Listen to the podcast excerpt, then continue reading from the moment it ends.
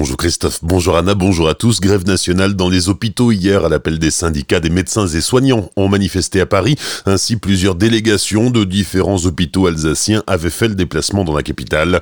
Les revendications sont toujours les mêmes, restrictions budgétaires, sous-effectifs et manque de lits pour accueillir les patients.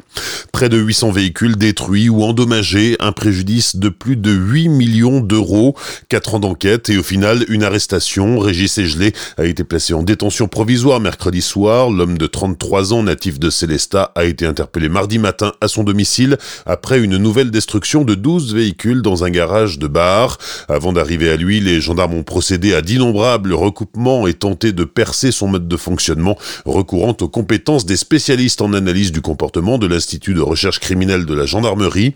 Régis Egelé est un monsieur tout le monde, athlète reconnu dans la région, jusqu'alors inconnu de la justice. Les enquêteurs ont recensé en 5 ans 900 victimes dans un rayon de 30 km autour de Célestat. Six enquêteurs étaient mobilisés à plein temps sur cette affaire. À deux semaines du début des festivités de Noël à Strasbourg, Jean-Luc Marx, le préfet de région, présentait hier le dispositif de sécurité mis en œuvre cette année pour cette 450e édition du marché de Noël de Strasbourg. Le préfet annonce un dispositif de sécurité jamais atteint. Il sera calqué sur celui mis en place l'an dernier lors de la réouverture du marché de Noël, 48 heures après l'attentat.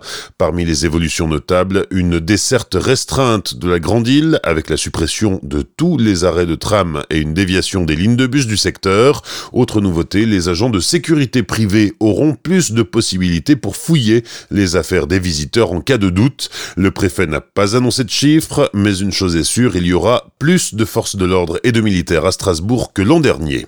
Accident mortel en gare de Colmar, la SNCF condamnée hier matin par le tribunal correctionnel de Colmar pour homicide involontaire à une amende de 4 80 000 Un cheminot qui travaillait sur les voies avait été tué par un TGV le 18 août 2011 en gare de Colmar. Le tribunal a condamné le cheminot qui accompagnait la victime à une amende de 5 000 euros avec sursis.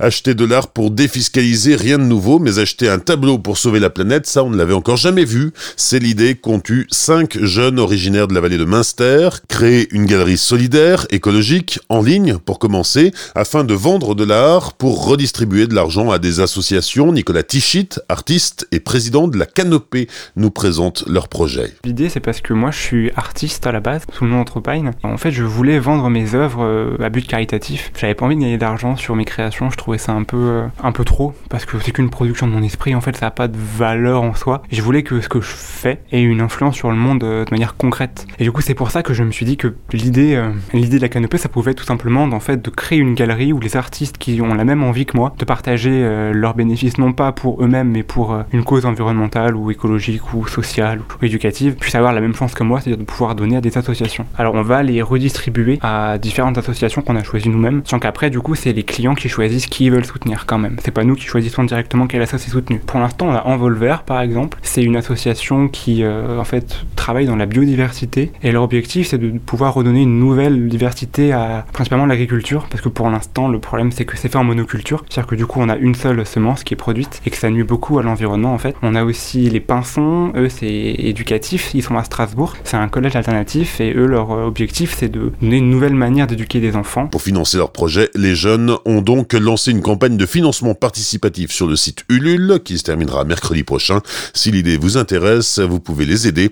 Retrouvez l'entretien complet réalisé par Pablo Desmar sur notre site internet azur-fm.com. Bonne matinée et belle journée sur Azir FM, voici la météo.